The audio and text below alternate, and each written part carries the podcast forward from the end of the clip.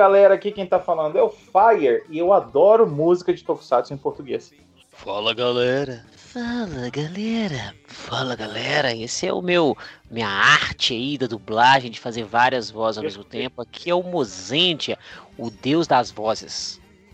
Eu sou a Patrine e eu nunca fui convidada pra dublar nenhum dorama. Você gostaria? Ah, só deixar essa informação. ah, tô te pegando no pé de um. Se não gostaria, qual que é a necessidade de colocar isso em pauta? Não, não, não. É só... São indire... indiretas do bem a certos armelais. Gente. gente, a gente hoje está aqui reunido para falar de um monte de coisa, de música, de dublagem, de fã dublagem. Um monte de coisa boa, né? Um monte de coisa boa. E para falar disso, TechPix, e para falar disso, desse tanto de coisa boa, a gente vai chamar um cara que só faz coisa boa na Toconete, só faz música legal. E ele foi o responsável pela música do nosso vídeo de dancinha mais legal de todos. Eu tô falando do Rafa do YouTube. E aí, Rafa? Alô, galera! Poxa, tô felizaço de participar aqui. Falava nos bastidores com o Fire que é uma realização de sonho estar tá aqui no Sempocast. Meu Deus, estou com o sonho realizado, já posso morrer. ah, que bom, cara. A gente fica muito feliz também. A gente já tem essa parceria aí, já vem conversando, já tem um tempão, e aí rolou esse vídeo que você fez pra gente que ficou maravilhoso. E agora é conversar no Sempocast, bater um papo entre amigos. E eu estou aqui também com um grande fã do Uber, uma pessoa que é novidade no Sempu e é uma delícia dos cabelos vermelhos, Guilherme Lau. Fala galera! Pô, quanto tempo que eu não vejo vocês? Há muito tempo, né? Uma, desde segunda-feira. Segunda-feira você não viu a gente, seu mentiroso? Talvez, isso aí. Pô, mas já tava com saudade, cara. É muito bom sempre estar com vocês. Meu Deus do céu. Gente, a gente vai falar disso tudo agora no SempoCast. Partiu? Ah! ah por que. Por que. Por, por, que você. Por, por que você tá na minha cama? Me fala! Bom dia. Você ficou bêbado ontem. E eu trouxe você para casa. Ai, mas que droga! Eu tentei ir embora, mas você não deixou? Você tá mentindo. Espera. Por que você tá sem roupa? Também quero saber. Por que tirou a minha roupa se você tava com calor? Você para de mentir! Que droga, o que eu vou fazer?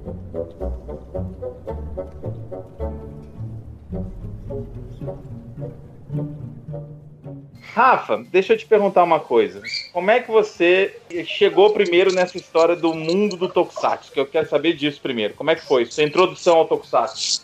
Cara, Tokusatsu na minha vida, eu não sou tão novinho quanto as pessoas acham que sou, né? Eu tenho, eu sou rodado, né? Eu tenho uma alta quilometragem, né? Então eu sou não chega a ser da época de National Kid, não, mas eu sou da época de Spectraman, de Ultraman, é, e acompanhei tudo na extinta TVS, porque eu sou de 76 e a TVS, se bem me lembra, de 81, e Spectreman era uma dessas atrações principais pelas manhãs, e logo depois veio a Manchete, a fabulosa Manchete, com o Jaspion, Changeman, Jiraiya, Giban, e por aí vai. E até então eu nem sabia que existia um gênero disso, nem chamava série japonesa, é, aqueles desenhos do Japão, para mim eram assim, desenhos do Japão. E foi o meu primeiro contato, mas sempre tive uma relação muito forte, muito afetiva com isso. E o meu favorito sempre foi Changeman. Nas brincadeiras de rua, eu era sempre o Change Dragon, né? Queria ser o Change Dragon e tal. Marcou muito a minha infância e tem, até tem uma simbiose com a minha trajetória na dublagem, que provavelmente a gente vai passar por isso aqui nos nossos comentários, vai. mas eu pegava não tinha videocassete ainda, e mesmo que tivesse, eu era pobre, não dava pra comprar, não daria pra comprar. Mas tinha uns gravadorzinhos lá em casa, aqueles tijolão, que a gente botava a fita, tá? ele deitado na horizontal, botava a fita, aquele play hack grandão, eu botava na frente da televisão, gravava os diálogos todos, depois ficava ouvindo aquilo para aprender ah, as falas e tal. Então tudo tinha a ver, mas começou lá atrás com o Spectreman, aí uma passagem forte com Jaspion, Changeman, Jiraiya e até o Giban, depois um hiato enorme, que a gente ficou uma época lá em casa sem TV, a situação ficou meio preta, o ladrão roubou a televisão, não dava para comprar outra. Nossa. E sumiu o contato com o Tokusatsu, voltou só agora em 2016 para 2017 que eu fui entender que era um gênero de tokusatsu quando eu esbarro com Power Ranger japonês na minha frente na internet, que era o Deca Ranger. Aí eu falei, como é que é, como assim tem Power Ranger japonês? Aí eu fui entendendo, mergulhando, e aí o resto é história. Space Squad da vida é história. O resto já faz parte do imaginário público da Toconet. Que massa. Ô, ô, Rafa, só uma dúvida. Você falou que você tinha um gravador, por acaso era o meu primeiro gradiente karaokê? Não, porque eu também não teria grana pra esse negócio, que isso era de grife, né? Não, era aqueles de, de adulto mesmo, aquelas coisas de tipo um tijolão. Aquele meu primeiro gradiente era um azul, era um vermelho com azul amarelinho Isso, bonito, né? Eu isso. lembro disso. Tinha até um, um microfonezinho do karaokê. Não, não era isso não. Era aqueles tipo de, de, de jornalista, de, de repórter, aqueles grandalhões que lembra muito aqueles rebobinadores. Olha, gente, vocês estão falando de coisa Ah, velha, né? lembro. Jesus. Lembra aqueles rebobinadores, né? Aqueles tijolinhos ali que tinha um player hack. Era esse gravador que ficava lá. Deve ter gente escutando a gente não faz ideia do que, que, Do de que a gente tá falando. Falando. Nem que Olha, se o Thunder, né? quando o Thunder ouvir isso, ele vai falar: que idioma Isso. é esse que eles estão falando? Só se for o rebobinado do Sempu. Porque É rebobinador, tenho certeza que não. Cara, vou te falar uma outra coisa. A única riquinha desta conversa aqui era a Patrine que tinha o primeiro Eu gradiente. tive. A. Patrinicinha, né? Patrinicinha. Eu tive. É por isso, é Patrine e Patricininha. Eu tive meu primeiro gradiente. Tive. Você cantava? Cantava, escutava fita, botava na bicicleta, na cestinha da bicicleta, ia escutando fita. Mas é perfeita. da, da Angélica, que eu A escutava. É, Ah, Ai, então você era Deus. alternativa, não era Xuxa, não. eu tinha disco da Xuxa, o LP, né? Mas Ah, olha aí, a fita era da. Angélica. E a gente descobrindo talentos aí, ó. Já Aí, tem ó. quadro Tá vendo? pra rolar no YouTube aí, ó. ó, ó. Aí, viu? aí. Enquanto Você isso, que- eu, Rafael e Mozart tentando gravar no, no, no som tijolo. Muito bem. Rafa, deixa eu te perguntar. E aí, nessa brincadeira aí de ficar gravando fala e, e coisas do, do Tokusatsu, foi aí que foi começando a nascer o negócio da dublagem? Sim, mas sem nem eu saber que era isso, porque até então, Changeman passou o que aqui? Ano 90, 89? Foi isso, 89, né? É, até então, cara, eu era um garoto de 12 para 13 anos que nem sabia o que, que era dublagem. Para mim, os caras falavam aquilo que estava na televisão, era aquilo ali, aquele idioma. Então eu fazia aquilo como uma maneira de me divertir, de aprender, porque a gente não conseguia gravar para ver o episódio, não tinha essa cultura. Então eu via para aprender como que é ser um changeman. Eu tenho que aprender para poder imitar na rua ali na brincadeira. O recurso que eu tinha era gravar o áudio. Então ali começou a despertar uma coisa assim, que anos depois, uns 4, 5 anos depois, eu fui entender que aquilo era um processo de dublagem, aí eu acendeu a lanterninha na cabeça e falei: caramba, existe uma profissão para fazer isso. Vou começar a me inteirar. Aí já já estava numa fase mais para 16, 17 anos, conhecendo um pouco mais como é que funcionava. Aí já tinha videocassete, né? Já já estava mais popularizado o videocassete aqui no Brasil. Começou até aquela coisa de transmissão com o segundo áudio, né? Que era o SAP. Aí aperte a tecla SAP para você ouvir a, o segundo áudio processado e tal. E, poxa, então os caras não falam assim, falam assado. E aí aquela coisa do versão brasileira Herbert Richards parou de ser só um bordão para todas as produções e passou a fazer sentido na minha cabeça. E eu comecei a querer entender como era aquilo. E foi exatamente na Herbert Richards meu primeiro contato.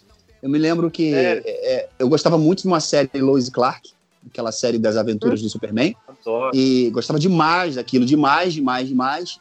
E quando, no final da quarta temporada, o ator que fazia a voz do Superman no Brasil, que era o Alexandre Lipiani, que era ator da Rede Globo também, estava fazendo a novela Chica da Silva na época, ele faleceu num acidente de carro. Eu, na maior das inocências, nessa coisa ainda que nasceu lá no Changeman, né? De gravar e aprender as falas, eu sabia as falas dos episódios do Superman inteiro. Eu, na maior das inocências, fui na rua, não tinha telefone em casa, fui na rua, comprei uma ficha. Meu Deus, a gente tá realmente fazendo um museu nesse pódio, né? Nossa, não eu comprei algumas fichas e fui pro orelhão. Aí liguei para um número chamado 102, que era auxílio à lista, e perguntei pra telefonista qual é o telefone da Herbert Richards. A mulher me Tá deu o brincando. telefone, tô falando sério. Liguei, caiu na atendente lá. Aí, Herbert Richards, boa noite. Aí eu, boa noite. Olha só, meu nome é Rafael. Eu soube que, infelizmente, tô ligando para dar os sentimentos. Faleceu aí um dublador de vocês.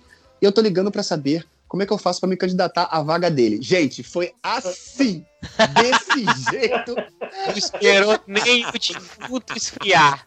É verdade. Não esperou nem o defunto ficar gelado. Foi no mesmo dia ou no dia seguinte, algo assim. E assim, eu imagino a reação da telefonista ouvindo isso, né? Que esse cara é maluco. mas ela foi muito gentil. Ela falou assim: olha, para você ser dublador, você precisa ser ator. Você tem curso de teatro, você é ator. Aí eu hum, já fui murchando, né? Do outro lado da linha, eu. "Hum, não, mas eu sei fazer um monte de vozes. Aí ela, olha, meu querido, você precisa ser ator, mas eu vou fazer o seguinte: a gente tem uma turma de curso livre de dublagem aqui. Para fazer o curso, você não Massa. precisa ser ator. Mas a gente vai iniciar uma turma de curso livre aqui. Se você quiser, você liga, pega informações. O professor é um grande ator aqui, na casa há muitos anos.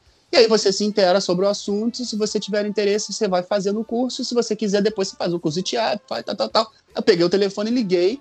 E quando liguei e atendeu, era ninguém mais, ninguém menos do que um dos maiores dubladores que esse Brasil já viu, que era o Hamilton Ricardo, um grande ator, um grande dublador, Caramba. falecido agora em 2015.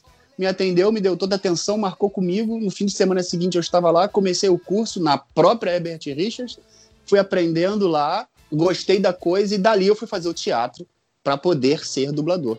Então a, a história é meio louca, mas as melhores coisas da vida são feitas de histórias loucas. E cá estou eu hoje. Conseguiu o papel do Superman? Até hoje, o máximo que eu fiz próximo disso foram alguns vilões do universo DC. Feito, tá ótimo já. Que isso, cara. Claro, Ó, rapaz. Poxa eu vida. fico é imaginando. O Rafael lá no, no orelhão com a capinha do Superman na, na- nas costas. Eu quero ser o novo Clark, e a capinha voando pra longe, enquanto a telefonista ria dele, coitado. Pois é, rapaz. Pois é. Coitado. É por aí anos mesmo. você tinha quando você fez isso? Quando você ligou lá? Quantos anos? Olha, isso foi 96 para 7, então eu tinha 19 anos. Né? Nossa, Gente, Rafa. olha, com 19 anos, eu tava E comendo terra. É, ô, ô, ô, Fábio, 19 anos, o que, que você almejava na sua vida? O que, que você fez pra sua vida alavancar? Eu, eu, eu estudava, assim, né? Tava na escola, estudando, mas Não, você, eu tava, tinha você tinha sonho. formado. Que formado, você Que tá louco? formado, Na- você é doido? Na escola, Ah, 19 anos. tá. Ué, com Ah, 19 anos, é, na Ué, faculdade. quantas bombas?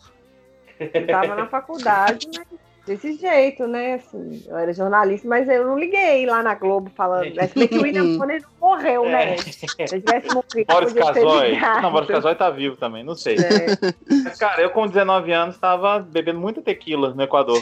verdade. Só, só o Rafael, que era um cara Tava sonhador e, e corria atrás. Pô, a verdade, é essa. verdade. Mais rápido que a luz! Joe Jack! Guilherme Armelau. Sim.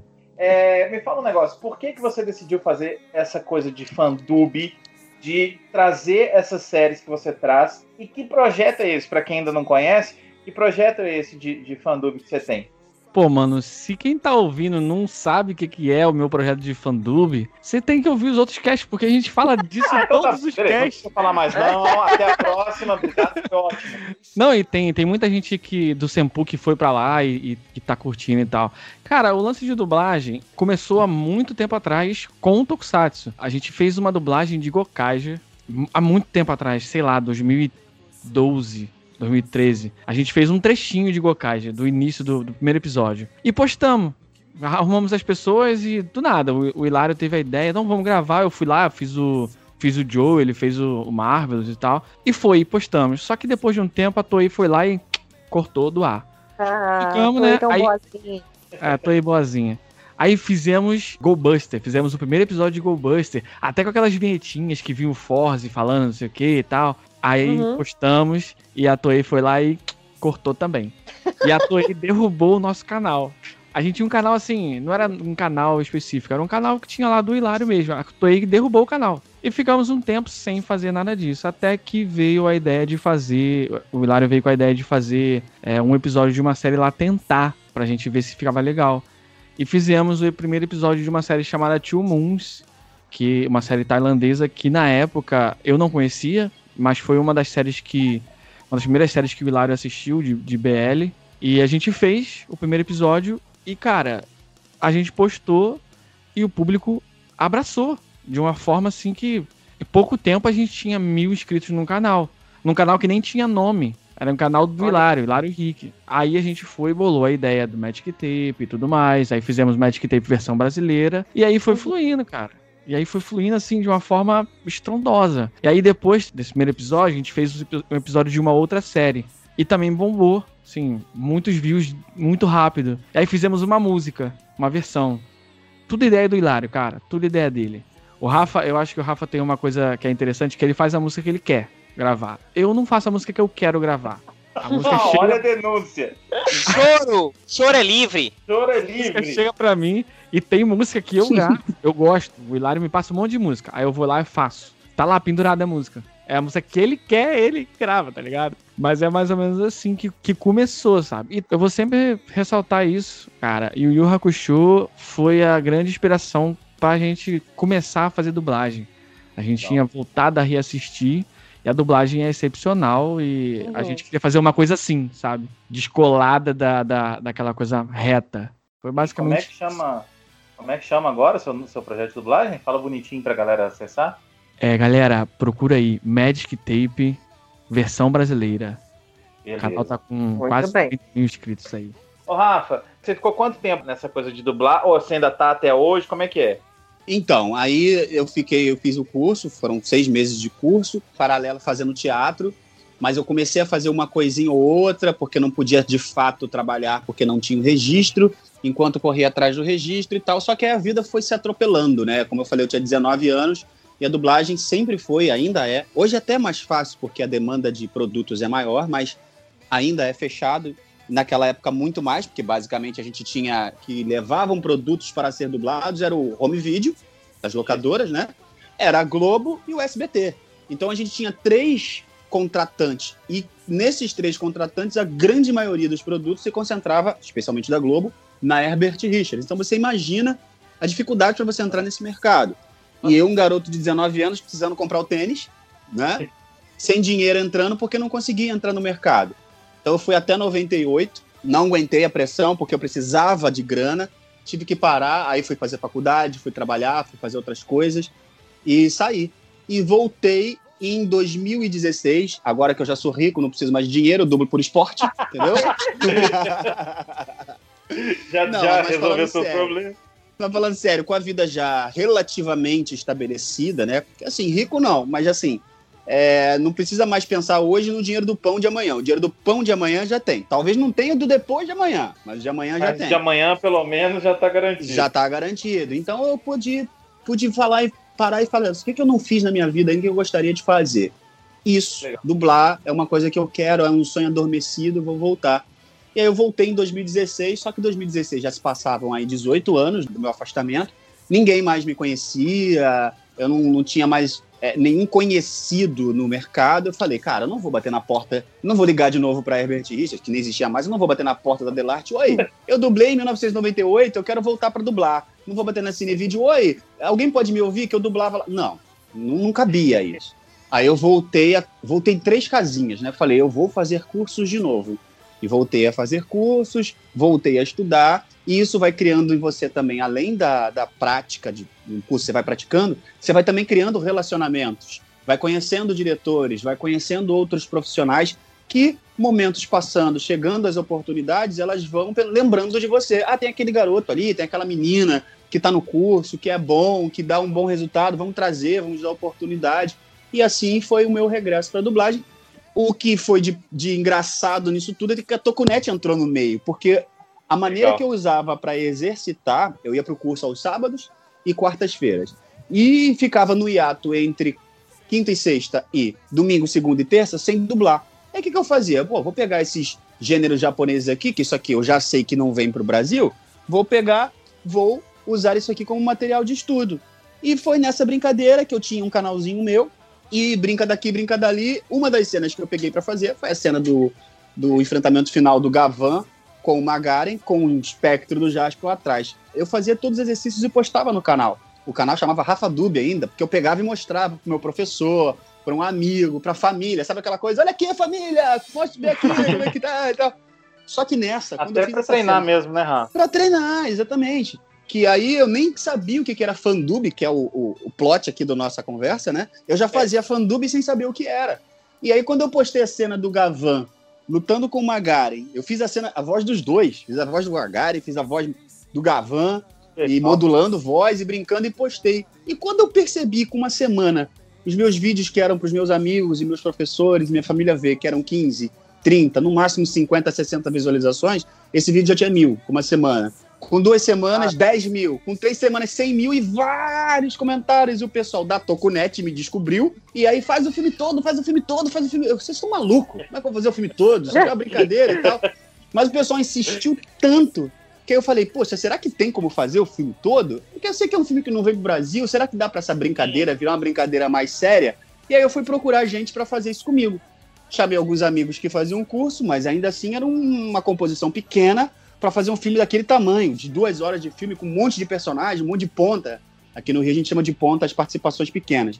E aí eu procurei dublagem amadora. Caí num grupo de Facebook chamado FandubBR, criei um avatar, criei um nick lá, que era o Jamal, e falei, pessoal, eu tô querendo fazer aqui uma produçãozinha, que eu vi que eles faziam, um ajudava o outro, alguém me ajuda? E pronto, choveu ajuda, e assim nasceu o YouTube. A gente foi, fez a brincadeira toda que explodiu, e aí fazia três postava, fazia três postava, e o pessoal curtindo, o pessoal no hype.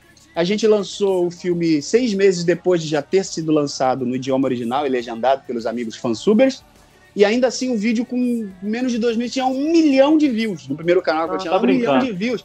Eu fiquei, que louco, que, que, que coisa maluca. Num vídeo que era uma brincadeira, e aí a gente naquela coisa assim, nossa, vislumbrado, a gente é aluno, o pessoal vendo a gente, gostando, tinha os haters, mas a maioria das pessoas gostava.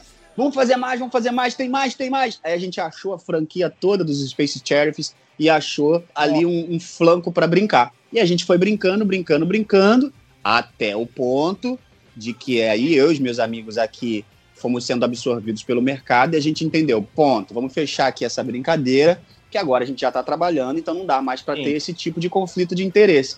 E aí ficou esse legado aí que o pessoal me pede, ah, me manda aí, manda. Eu falei, oh, não tem mais, mas vocês encontram por aí, tá por aí.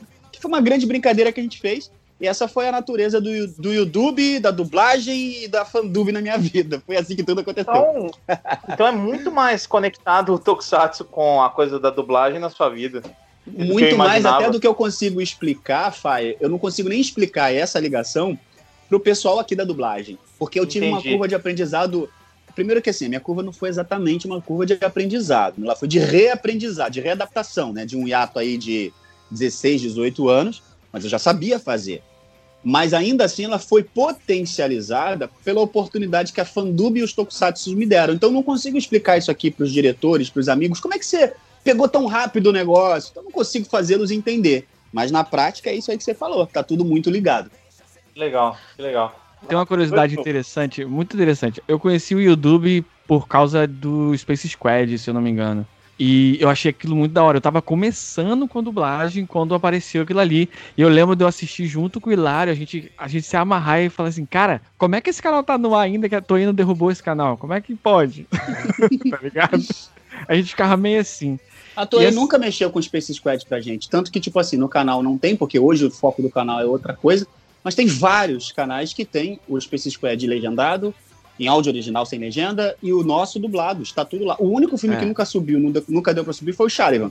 Todos os outros estão lá, tu aí não esquenta ah, com esses filmes. Scheider é muito bom a dublagem do Scheider. Caraca, mano. Então, aí deixa eu fazer um comentário aqui. Em cima do que o Gui tá falando, muita gente, quando eu estava ainda na, na obscuridade, usando lá o pseudônimo do Jamal e tal, porque eu tava com medo, eu tava voltando pra dublagem e ficava pensando, será que pode dar algum chabu? Eu tá aqui fazendo uma coisa amadora e divulgando e tal, então ficava naquele lugar aí meio reservado. Mas muita gente abordava a gente, como que vocês conseguiram? Como que ficou assim? Como que ficou tão bom? E aí eu vou falar uma coisa aqui no Sempu, que eu nunca falei em nenhuma entrevista que eu participei, ah, nunca falei em nenhum vídeo meu, e vai ser aqui uma nota explicativa oficial. O que ah. nós fizemos foi uma fandub, como diz o Paulo Gustavo? Foi uma fandub? Foi uma fandub. Estou fazendo movimento aqui, vocês não estão vendo. Foi uma fandub. foi uma fandub do jeito que fandub é feito? Não foi uma fandub feita do jeito que uma fandub é feita. Foi uma fandub feita com mais de 50% do elenco de dubladores profissionais. Alguns ah. dubladores lá do Fandub BR, que é um grupo que eu tenho muito carinho, muita paixão, que é um grupo de fã dubladores lá do Facebook. Mas foi mixada por uma pessoa, no caso euzinho aqui, que trabalha com áudio profissionalmente. Então, por isso, tanto a seleção do staff, do elenco, né, quanto os cortes, ó, você com esse microfone infelizmente não dá, quanto a própria direção, ó, cara, essa fala aqui não ficou boa, manda, faz de novo, eu não fiz nada com pressa, então saiu aquele resultado. Então, o Space Squad e a sequência toda que a gente fez, ele não é uma dublagem, porque ela não é uma coisa comercial, mas ela também não é uma fandub, porque não é uma Uhum. coisa que a gente chegou, cada um vem aqui e faz e junto. Não. Ela fica no meio do caminho. Então, Legal. por É um isso ela híbrido. ficou daquele É um jeito. híbrido. Isso aí, é um híbrido, isso aí. Foi exatamente isso. Aí, ó. Interessante, mano. Exclusividade mano. Aí sim. Mais rápido que a luz! Joe Jack! Você contou o início aí que você teve a dublagem, foi um fanfilme, mas como que você entrou assim, o Rafa e o Dupe vai fazer versão de música? Você é formado em música? Vamos lá. Música. Música sempre esteve presente na minha família. Meu avô era diretor de harmonia de escola de samba. Pô, Meu padrasto era puxador de escola de samba. de Padre Miguel. é a única coisa de escola de samba que eu sei, é apuração. É. Inclusive, eu moro bem per- morava bem perto da Beija-Flor, lá em Nilópolis. Agora eu me mudei. Mas, enfim, meu avô era diretor de harmonia, aquele cara que fica com apito lá, pipipi, pipipi, Uhum. puxando a escola, né? Minha mãe sempre foi passista, meu padrasto era puxador de samba enredo, e aí já do outro lado, a minha avó, evangélica, cantando em coral, e eu descambei para esse lado também musical, sempre cantei, sempre toquei instrumento desde pequeno, tocava em banda marcial de colégio, tocava trompete na escola, tocava tarol. E aí depois, quando, quando eu escolhi meu caminho, porque a vida é feita dos caminhos que a gente escolhe, né? Não dos que os pais apontam, dos que a avós apontam, Sim. a gente vai escolhendo, né? Quando eu escolhi o É. meu caminho, eu, eu segui para o caminho do evangelho, né? Eu, sou evangélico. Na igreja você tem uma ampla possibilidade de trabalhar com música e me envolvi muito com isso. Fui me especializando, fui tocando outros instrumentos, fui aprendendo mais. Mas de verdade, Mozenja, eu dei essa volta para te dar uma resposta bem direta. Eu não sou músico, eu não sou cantor. Eu sou um cara que toca alguma coisinha de vários instrumentos e sou um cara que tem uma, com toda a modéstia permitida, uma presença de palco, mas eu não canto. Eu É. sei envolver o público. Quem canta é a minha esposa. A Renata canta. A Gigi, que vocês já viram aí nos vídeos, ela tá no pelo menos ela canta muito. Melhor cantora de Tokusatsu né, do Brasil. A melhor, melhor cantora de Tokusatsu Mirim do Brasil é a Giovana, né? É ela. Mas é isso, eu não canto, entendeu? Eu não canto e nem toco. O meu é o suficiente pro gasto. Mas assim, Ah, a minha mas família tá- É, você, tá sendo, você tá sendo muito modesto, porque Modesto, o, é. o, o, o trabalho que você faz é excelente. Eu vou dizer por, por um pequeno bastidor de, de fazer o convite. Com- Ô, Rafa, você não quer fazer uma versão? A gente vai fazer a dancinha ali do, do Rio Uhum. Soldier. Você não quer gravar a música, não? Quero!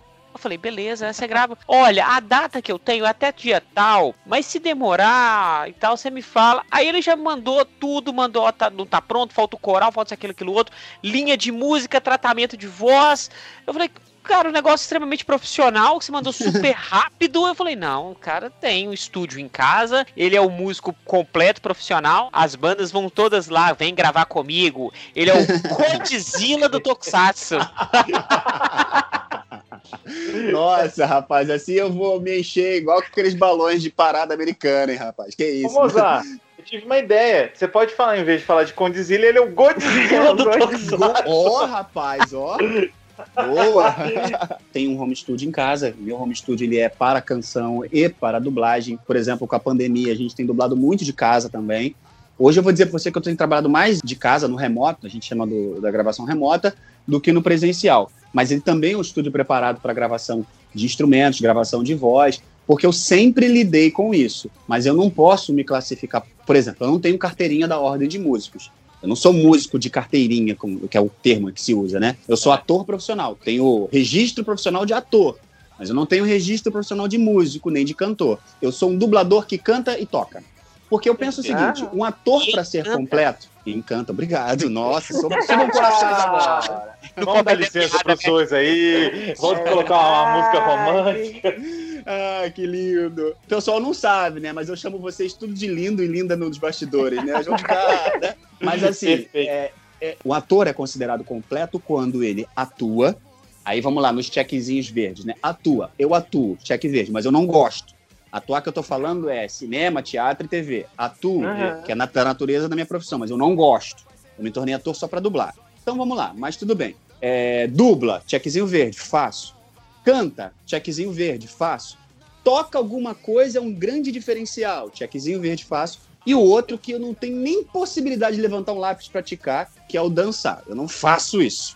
Mas assim, num conjunto eu atendo alguns requisitos, mas eu não sou um profissional da música. Como a música para mim é um hobby que talvez vocês gostem, né? Como vocês falaram encanta, talvez porque eu faça com muita dedicação, com muito amor, com muito carinho. Mas eu não sou um profissional. Levo muito tempo para fazer alguma coisa que, por exemplo, para um profissional, pegar aqui o nosso Deus. Se eu pego o Ricardo, o que o Ricardo vai fazer com maestria, com duas horas de trabalho, eu vou levar três dias para fazer. Entendi Porque eu eu não falo. sou um profissional desta área, entenderam?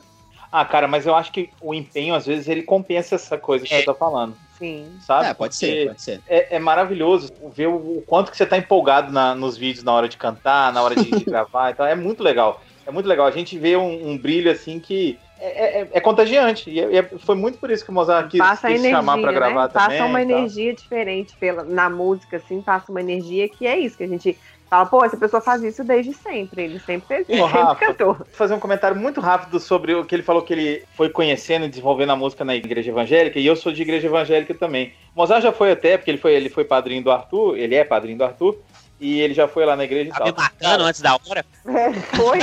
Foi, né? Já, já matei Já o cara. Mas, cara, pessoas que não são da igreja, às vezes ele- elas vão lá e falam assim, gente, o, o muito. pastor fala uma coisa, já vem um hino, vocês não param de cantar, não. então, cara, é isso. é- é- eu vejo o pessoal que lá estuda música o tempo todo lá, é, é trabalhar música. Então é um, é um lugar legal pra desenvolver, né? É, porque o que acontece, Faia, aí respeitando as crenças de cada um, aqui não é o fórum Claro. para isso e tal, mas assim, respondendo a sua pergunta, por que, que é um ambiente propício? Porque o cristão, especi- especificamente o protestante, né? que é- eu- aí, quando eu falo protestante, eu vou englobar um grupo muito maior do que uma denominação. Mas É. o protestante, ele se fia numa palavra que é a gênese, se eu posso usar o trocadilho de propósito, a gênese da música. Para nós, a música ela tem um propósito. Ela é criada para a recreação da humanidade e para o louvor do Criador. Vou usar Sim. Criador para não ser tendencioso aqui no nosso papo, né? Para o louvor do Criador. Então, como a gente tem uma, uma premissa de que tudo que a gente faz é para o louvor do Criador e a música tem esse propósito das, na sua gênese, tudo que a gente faz está envolvido em música, tudo, tudo, tudo, tudo. E aí música e todos os ritmos, né? Porque Claro. é, que o ritmo não tem pecado em música, não tem pecado em ritmo. O pecado está no coração das pessoas. Então qualquer ritmo pode ser utilizado dentro de um culto, de, um- de uma reunião ecumênica, de uma missa, de, um, de uma sessão, porque está na gênese da música estar associada ao louvor ao Criador. Então sim, tem muito. E com a quantidade a gente extrai a qualidade, né? Excelente. Perfeito.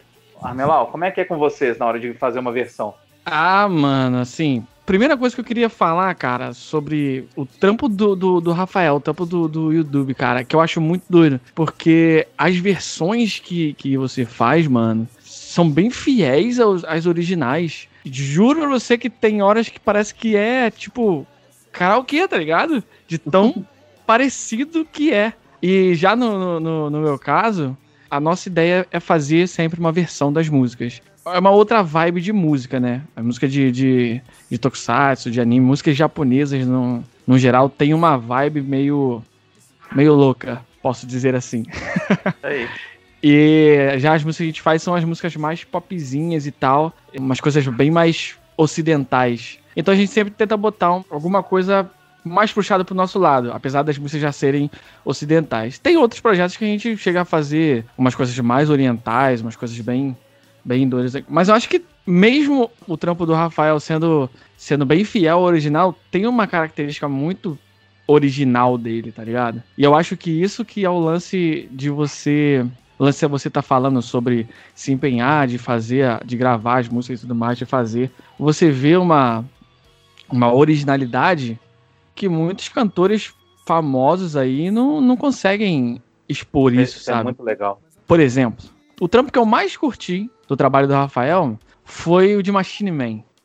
Nossa, Que, perfeito. pelo amor de Deus, o que, que é aquilo, cara? Pô, parabéns, mano, porque aquilo ali é muito da hora, velho. É muito O da que, que é hora. aquela princesa fazendo a, a voz das crianças, cara? Aquilo é demais. Eu explorei ela pra poder ganhar like, entendeu? Entendi. A música que eu mais gosto é a abertura de Rio Soldier, porque na época que, que eu escutei ela, eu tava assistindo a série num ritmo frenético, porque tinha que gravar sempre o cast. Porque aqui, Rafa, é o seguinte: em um mês tem que ter, assistir tudo, então é, é frênese e maratona. Aí eu tava num frênese muito grande e eu tinha acabado de escutar a música. Aí eu tava assistindo e eu ficava cantando a versão em português. Porque, pra mim, a versão em português ficou melhor do que a japonês. Concordo. Nossa, que barato, cara, que barato. Mais rápido que a luz! Joe Jack! Você tá falando aí da vibe que vocês têm, que aí vocês maratonam pra poder fazer uma análise, um cast ou, ou algo no sentido e tal. É completamente inverso do que eu faço. Porque assim, eu não sei como é que é pro Gui, mas pra mim aqui, eu bato o ouvido numa música, gostei, vou fazer. Aí eu não sei nada da série, nada. Às vezes, vou, vou dizer o Saber, por exemplo. O Saber, quando eu fiz, a série não tinha estreado. Minto, não tinha estreado. Ela estreou no sábado, eu lancei a versão no domingo. Então, quando eu comecei a trabalhar a versão, só existia aquele TV size da música e eu tinha ali uma letra que não dizia muita coisa e tinha uma sinopse solta no ar. E aí você acertar um contexto, que nem sempre vai acontecer, às vezes eu vou errar, mas acertar um contexto em cima de tão pouca informação é muito difícil. E mesmo quando eu tenho uma série, por exemplo, fiz a versão de Jetman. Jetman passou há trocentos anos atrás, mas eu, até hoje, não vi. Aí o que, que eu faço? Vou no review dos amigos, vou no Boa. review dos canais, vou nas sinopses, vou nos blogs, vou buscar informação lá fora e pego palavras que para mim estão ali na letra não fazendo muito sentido, mas eu quando eu vou ver o review, ver se... opa, dá um exemplo aqui, Kyoryuja. Por que, que eu não traduzi Gaburincho? Porque Gaburincho, quando eu pego a letra sem conhecer a série, Gaburincho é um termo expressivo ali que eu posso utilizar alguma coisa para traduzir. Mas quando eu vou lá no review, quando eu vou numa sinopse e vejo que Gaburincho tem total importância no contexto do plot da série, opa, isso aqui eu não posso Sim. traduzir. É, é nessa vibe Sim. que a gente vai.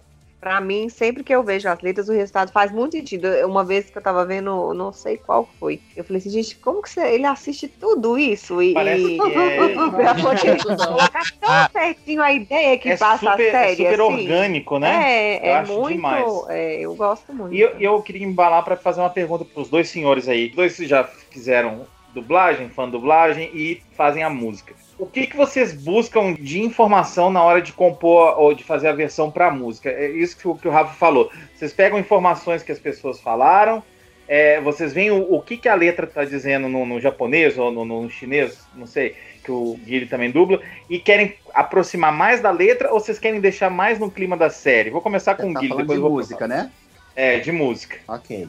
É, eu não componho as letras da música, mas eu participo da ideia no geral. Eu fico mais na parte de instrumental, né? E também é uma coisa que, que tem muito a ver, por exemplo, tem uma música que a gente lançou, que até o Mozendia falou que curtiu muito, que é My Engineer. A música original não tem nada a ver com aquele instrumental. Eu ouvi o instrumental e eu também sou meio assim, sabe? Eu ouço o instrumental e eu falo assim, poxa, podia ser diferente.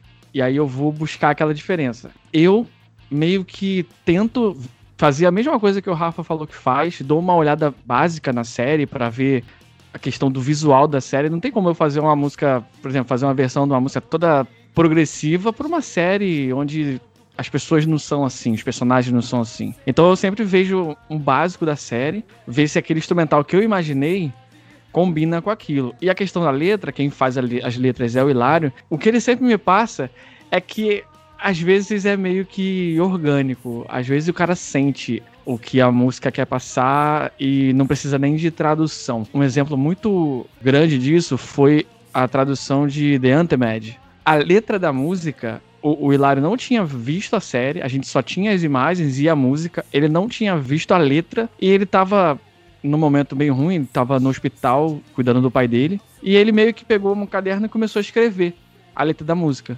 Eu já tinha feito instrumental e tudo mais. E aí ele foi e falou aqui, tipo, escreveu uns assuntos lá sobre flauta, sobre poderes e luz e escuridão e tudo mais. E escreveu. E ele falou assim: cara, vamos fazer assim porque eu gostei dessa letra. Assim, não vou respeitar a série, vou fazer desse jeito.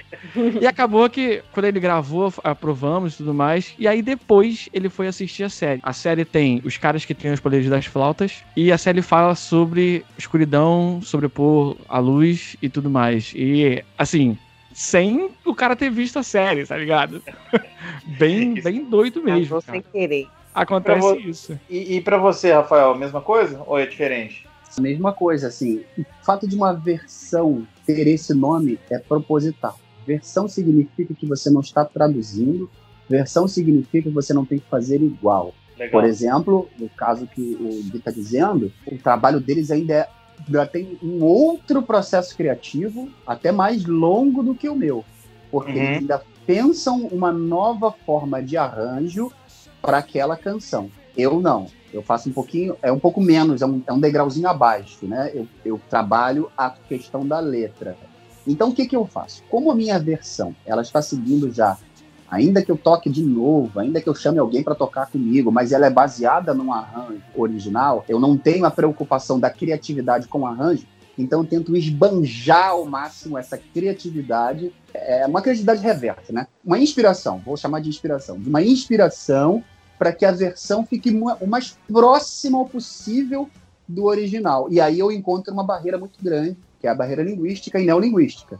Linguística, porque eu preciso tentar respeitar a fonética. Nem sempre é possível. E quando eu não consigo respeitar a fonética num processo tradutivo direto, aí eu vou para neolinguística. Eu busco sinônimos ou ideias que tratem Exato. o mesmo assunto sem perder aquilo que o autor original quis dizer. Ontem eu estava fazendo aí a letra do, do Charivan para lancei ontem o clipe do Charivan, uma versão que eu já tinha feito há muito tempo. Fui olhar o original por acaso. Aí eu falei, caramba, eu tava realmente inspirado, porque eu consegui trazer o verso praticamente dizendo a mesma coisa, mantendo o Legal. mesmo fonema, mas não sendo uma tradução. Por exemplo, é, na parte do que bom, como é bom, quando nós podemos todos sonhar. Aí no original ele tá dizendo, é maravilhoso, é perfeito poder continuar sonhando. Isso é a tradução Caraca! literal. É a tradução literal. Caraca, você você não pode chegar e jogar hein, isso pra mano? cá. Aí eu falei assim, caramba, nesse dia, e tem algumas versões que eu faço, eu confesso que eu não gosto muito do resultado, não. Mas eu falei, nesse dia eu tava inspirado. Então é isso, entendeu? É colocar o sentimento ali. Até porque depois eu vou cantar, né? Então eu não posso fazer uma coisa por fazer. Eu tenho que ter verdade Sim. naquilo que eu tô colocando ali. uma pergunta de uma coisa que me passou pela cabeça. Quando essa vida estranha que a gente tá levando toda aqui passar, você acha que existe a possibilidade de te convidarem para você, por exemplo, ir num evento como uma atração, cantar suas versões? E se houvesse convite, você iria? Olha, vou responder nua e cruamente. Sim, já tem acontecido para os eventos virtuais, né? Acredito que é uma tendência natural que aconteça quando a gente sair desse momento maluco, que isso torne-se uma, uma rotina. Não é o meu alvo, tá, gente? Assim, eu não faço para isso. Como eu falei lá atrás, eu não sou cantor. Eu sou um dublador que canta. Eu sou um ator que sabe cantar e sabe tocar alguma coisa.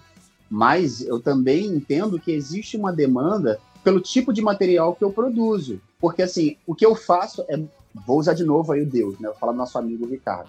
O que eu faço não tem nada a ver com o que o Ricardo faz. O que eu faço não tem nada a ver com o que o Diogo Miyahara faz. O que eu faço não tem nada Ó. a ver com o que o Sanders faz. A gente tá, num, digamos, no mesmo pacote, no mesmo nicho, mas são trabalhos completamente distintos. A gente nem concorre por, por público. Não existe isso. Então eu sei que existe um espaço para ser preenchido com o tipo de material que eu produzo com o trabalho que eu faço. Agora, eu também não vou me iludir ou iludir ninguém que ah, vou viver para fazer isso. Não, não é. Eu sou dublador, meu trabalho é dublar. Mas eu acredito que assim como as coisas nasceram, ou em algum momento do seu nascedor elas se cruzaram, eu acho que elas não se separam mais, Mozende. Eu acho que elas vão caminhar juntas aí pro resto da, da minha vida. Eu acho que vai ser assim. É, a pergunta é porque tem muita gente que gosta do seu trabalho e essas pessoas elas, elas ficaram muito satisfeitas e felizes de, de ver o artista na frente, sabe? Tipo assim, a pessoa que você gosta, que você escuta hum, na sua frente. O Mozart tá dando essa volta toda só pra falar que ele quer você aqui num churrasco do Sempu cantando música ao vivo, é isso? Obrigado, Opa. Maria. É. Adianta. A gente, não, a gente não paga nada, não, mas dá A carne. carne, churrasqueiro Churrasco, gaúcho, churrasco é churrasqueiro do sul, tá garantido, pago com churrasco e eu não sei se você bebe, mas se não tem, se não tem Refrigerante, refrigerante, tem suco, suco, tem água, Tem tudo. tem cerveja, tem o que precisar aí. Beleza? Já tá o é convite. Se tiver um pão de queijo, então, tá fechado. Ah, não, aí, Ah, tem não, também. cara. Aqui- Você entra, você tá É. dentro do estado, depois de Juiz de Fora, é claro. Aí você já começa a ver pão de Começa a queijo. chover pão Ó. de queijo. Mais rápido que a luz! Joe Jack! Você falou uma, uma parada aí, Rafael, sobre fazer a música e ser diferentes patamares, né? Do lance da minha vibe ser o lance de fazer versões e você faz em cima da original. Eu sou músico da noite. Eu não toco nenhuma música que eu toco à noite como os caras originais tocam. E eu acho muito mais fácil o jeito que eu toco, porque eu simplifico tudo. Então, assim, eu acho muito mais complicado você traduzir a música igual. Você pegar cada, cada sonzinho que tem a música e fazer igual. É, as versões que eu faço, eu simplifico horrores. Quando tem solos que os caras vão descascando, eu tiro tudo. Eu não faço isso. eu não faço isso. Eu, eu sou um guitarrista que não gosta de solo de guitarra. Ponto. É, então, assim, eu acho muito mais complicado o teu trampo. Você pegar, por exemplo, a, a música do Machine Man, que tem tanto som, efeito de fundo, tanto daquelas, daqueles synthbras que tocam no fundo lá, e você fazer igualzinho, cara. Isso é, isso é perspicaz demais. Não, deixa eu te contar um segredo. Ah, É porque eu nasci no Paraguai, eu sou um falsificador nato. Mas você nasceu no Paraguai mesmo, cara? Nada, cara. Rapaz, Eu- tem não. gente que pergunta se eu sou indiano, cara. Eu sou nada, Não, bicho. Eu sou carioca Eu da gema. tem uma cara, uma cara meio estrangeira assim mesmo, cara. Não, eu sou, sou carioca da gema. Nasci no centro gema. da cidade do Rio de Janeiro. Aí sim, né? Nasceu no marco histórico da cidade. nossa. Literalmente, rapaz. Eu nasci num hospital que fica, ficava, né? Que ele já não existe mais. Ficava na Praça da Cruz Vermelha, bem no centro do Rio de Janeiro. Queria falar aqui, Rafa, que o Guilherme, toda vez que escuta seu nome nos bastidores, ele puxa um saco danado. ele enche a sua bola. Eu ouvi falar de você mais ainda, foi por causa do Guilherme. Cara, aquele maluco lá do YouTube me deu uma ajuda pra recuperar o canal, não sei o quê. Verdade. Toda vez o Caraca, Guilherme fala isso. É, é mentira, Guilherme? Acho que não foi pra recuperar o canal em si, mas foi a questão do, É. do Spotify. Spotify Isso, Deezer. sim, do sim. Pô, super solícito, mano. E é muito bom conhecer pessoas É, assim. mas isso aí, cara, alguém, eu não lembro quem, não sei se foi o nosso amigo Gil, alguém falou que eu sou o Kisaragi Gentaro da Tokunet, que eu sou o cara que Ah, só amigos e tal. É. Porque eu, eu assisto tudo de camarote, igual aquele meme do, do, do Michael Jackson comendo pipoca. Comendo né? pipoca. Eu vi só pra ver os comentários. Eu gosto de rir, choro às vezes, mas no fundo, o meu dá papel aqui. chorar. É, dá, dá vontade de chorar. Mas o meu papel aqui, diferente de vocês todos, até o pessoal que, que se bica daqui pra lá, vocês são especialistas nos assuntos. Eu não. Eu sou um formador, eu, sou, eu não sou um formador de opinião como vocês são, eu sou um produtor de conteúdo só. Então eu não me sinto nem no direito de, de pender para um lado, pender para o outro. Eu tento ser o da paz, amigo de todo mundo. E aí a gente vai passando por várias nuances. E é isso, cara, é o que eu tento fazer. Selo YouTube de especialista aí, ó. Oh, meu Deus, É, é. sério? Prêmio Não, Nobel porque- da Paz. Porque, é, Rafa, enquanto você tá falando isso, teve alguém uma vez no comentário do YouTube que falou assim com a gente: vocês parecem comédia. Não gostei do vídeo. Não gostei do vídeo, Parece, parece comédia. comédia. Agora, você Hum. imagina a gente fazer um vídeo de, sei lá, de meia hora falando de Tokusatsu coisas sérias. Hoje, realmente, Jaspion conseguiu atacar a Magaren. Foi um momento muito triste Ah, na não vida de. Magaren. Ah, meu Mas amigo. isso, mas aí aí isso gente. não, é, não é exclusividade, o Fire, porque, por exemplo, ó, eu ontem mesmo tem um garoto lá que eu imagino que pelo linguajar deve ter nove anos, não é possível, né? Porque todo vídeo que eu faço agora, eu tô no meu quarto canal. Eu perdi um com 10 mil, mesmos problemas que o Gui falou. É, perdi um com 5, perdi um com 3. E já ia parar. Aí Não. vocês aqui também, os amigos aí em geral, falam: não, vai, vai no formato tal, tal, tal. E a gente tá indo agora. Batemos até ontem, chegamos aí a, a 2 mil no segundo mês de, de canal no ar. Legal, ok e tal. Só que tem um garoto que me acompanha desde sempre. Aí todo vídeo que eu lanço, ele vai lá, não gostei. Porque mudou o formato. Porque agora você aparece. Porque agora você toca. Porque não sei o quê. Cara, tipo assim, cara, não tem como agradar gregos e troianos. Não tem como. Não. Ele fala assim, ô amigão, se eu não aparecer, o canal vai cair de novo. Eu explico. Mozenga, mas eles não entendem, ou fazem questão de não entender, E entendeu? o foco do canal não é você ver os videozinhos da série, não. O foco do canal é você assistir eu É. cantando. Exato. A na gente não bota a é nossa cara tá porque a gente O quer. foco é, agora o foco do canal é o quê? É lançar o troço ali para ser um pescador de gente lá pro Spotify e Deezer, que é lá que tá, o, con- tá concentrado. Mas é difícil fazer as pessoas entenderem, então eu não vou perder tempo com esse tipo de discussão. Eu dou lá um joinha, dou um coração, eu falo, ah, tá bom, desculpa não te agradar e sigo a vida. Tá igual a gente comenta no Sempu. Obrigado pela sua participação. Já tem a frase assim, pronta, né? É. Vocês são um lixo, eu espero que vocês morram. Obrigado pela sua participação. Isso, Diga, isso não. é bizarro. Tu tem que realmente esquecer disso, tá ligado? Porque É, se você for responder todo mundo, eu respondi a todo mundo. Eu parei. O que tá acontecendo agora e que uma hora vai acontecer, tanto com o Sempu também e tanto com o teu canal, Rafa, é o seguinte: as pessoas vão começar a brigar por você. Isso. Porque agora chega alguém falando assim: lixo, a dublagem está uma merda. Caraca, é, vem 15 pessoas embaixo. Você tá maluco? Os caras trabalham pra caramba pra trazer isso aqui de graça e você vem aqui e fala. É assim, cara. É, isso, Agora é, tá isso é assim. verdade. Isso aí, isso aí acontecia quando eu tava na vibe de fandubes, né? Que aí é, é, já, já explicou aqui, eu já falei em outras oportunidades também, por que, que eu não, não tô mais ali, por conta do lugar que eu estou profissionalmente agora. Mas quando a gente tava na vibe de fandub, lá naquele primeiro canal de 10 ou no segundo de 5 mil, acontecia exatamente isso, Gui. Eu não sei se a, a volumetria né, que, de, de acessos, de inscritos, propicia esse tipo de, de, de, de agregar defensores, vou chamar assim, isso que eu não encontrei uma palavra melhor, mas você está falando uma coisa que realmente acontece. Quando você vai, não é que você saia da bolha, mas quando a sua bolha vai crescendo, você vai não tendo seguidores ou tendo inscritos, você vai tendo literalmente apoiadores. E eu não tô falando Exato. de grana, eu tô falando de Exato. apoiadores da sua ideia, do seu trabalho. E aí você se E- desgarra de, de, de fazer a sua autodefesa que alguém já faz por você. E tem uma coisa também, mano. A gente sempre faz vídeo falando, né? Sobre essas coisas. A gente fazia, fazia vídeo assim, respondendo comentários e tudo mais. E a gente sempre fez vídeo falando assim, gente. Tem o original, se vocês quiserem ver o original, veja. Mas tem gente que gosta do que a gente tá fazendo. E aí é exatamente isso. O canal tá com muitos inscritos e a gente fez uma parceria com um site. Então os nossos vídeos estão entrando em um site. A primeira semana que entrou lá, uma série que a gente fez dublada, tinha lá um monte de comentário assim: eu odiei essa dublagem. As pessoas estavam falando assim: tem o original, pode assistir se você quiser.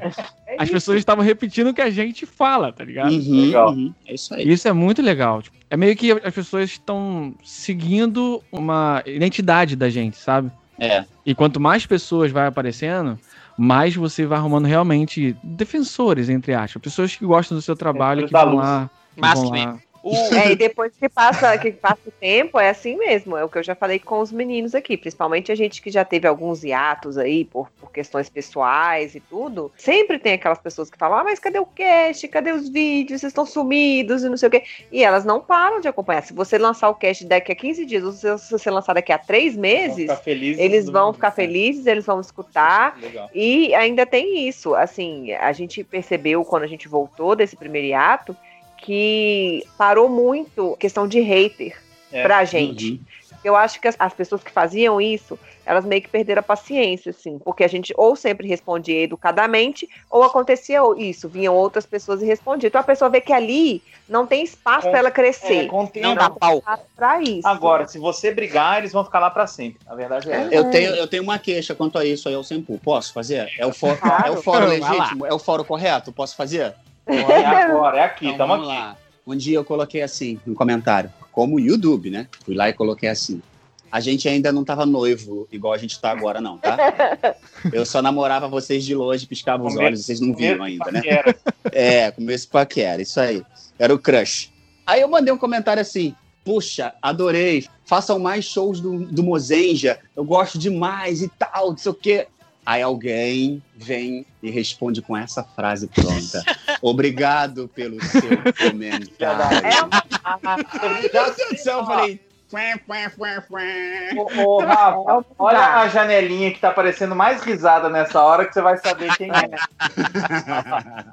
Olha lá. Ele fica numa ânsia de responder Ele fica- todo ele é mundo. tarado, aí ele dá um Ctrl-C, Ctrl-V ali. Ah, mas Ah, eu todo vou mundo. voltar nesse comentário, vou achar Mas- e vou responder. Eu te amo. Mas eu me senti, eu me senti como aquele garoto da escola, sabe? Que tem a menina apaixonada, sabe? Que, que- que ele é apaixonado, que passa no caminho e colhe aquela florzinha, e quando chega, vou dar a flor, não vou dar a flor, vou dar a flor, não vou dar a flor. Aí ele espera o recreio, todo mundo fora, ele entra na sala, com ninguém na sala, todo mundo no recreio, ele vai e bota a florzinha pra ver qual a reação dela. E quando a garota chega do recreio, ela. Que mato é esse aqui? E joga fora. Foi assim que eu me senti.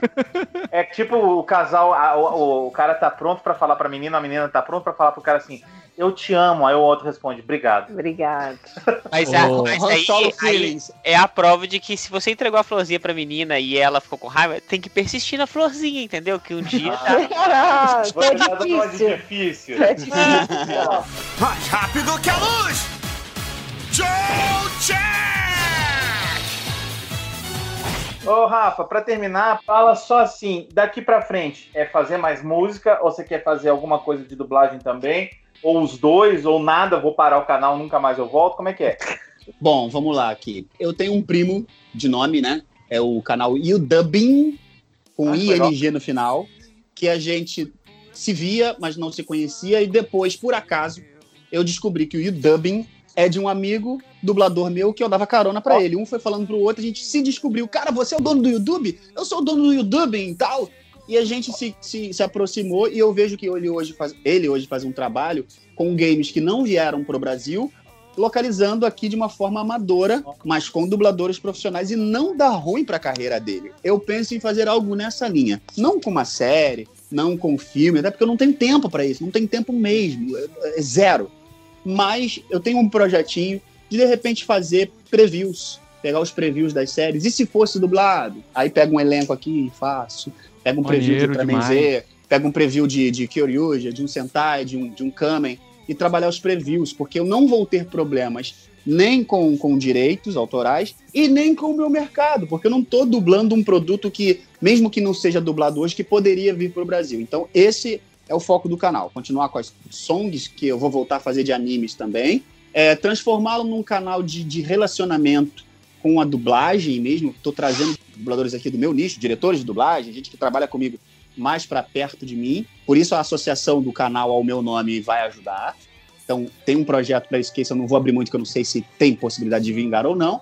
E tem esse aí de trabalhar alguma coisinha das séries japonesas, mas com seus previews. Agora, o futuro a Deus pertence, amigos. E assim, eu trabalho em casas de dublagem que hoje estão recebendo produtos japoneses, animes, tokusatsu. Então, pode ser. Olha, Assim como você vê minha voz hoje aí no universo Marvel, eu tô lá, eu tô com um personagem fixo agora no, na próxima temporada de Agents of S.H.I.E.L.D. Não pode dizer o que é porque eu tô sob contrato.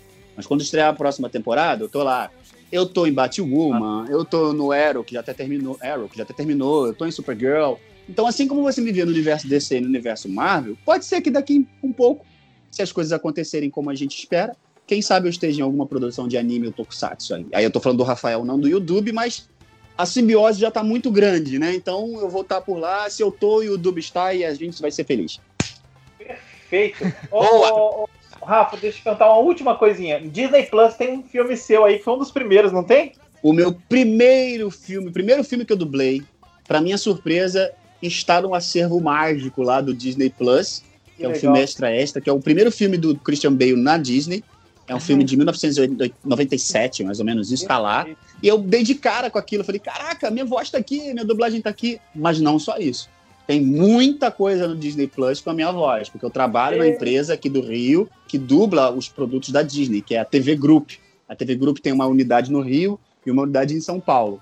E é meio que 50-50. 50% vem para cá, 50% vem para lá. E eu trabalho com a diretora queridíssima, linda, adorada, Marisa Leal, que já me deu muitas oportunidades. Para quem não conhece, Marisa Leal é a voz da Brenda do Barragem no Baile, do Baby Ó. da família Dinossauro. Oh, Ela fez, acho que, acho que ela fez a N do Scheider. Então é uma, uma pessoa com um currículo enorme e ela me abraçou, ela me dá muitas oportunidades. Então na Disney Plus tem minha voz por lá também.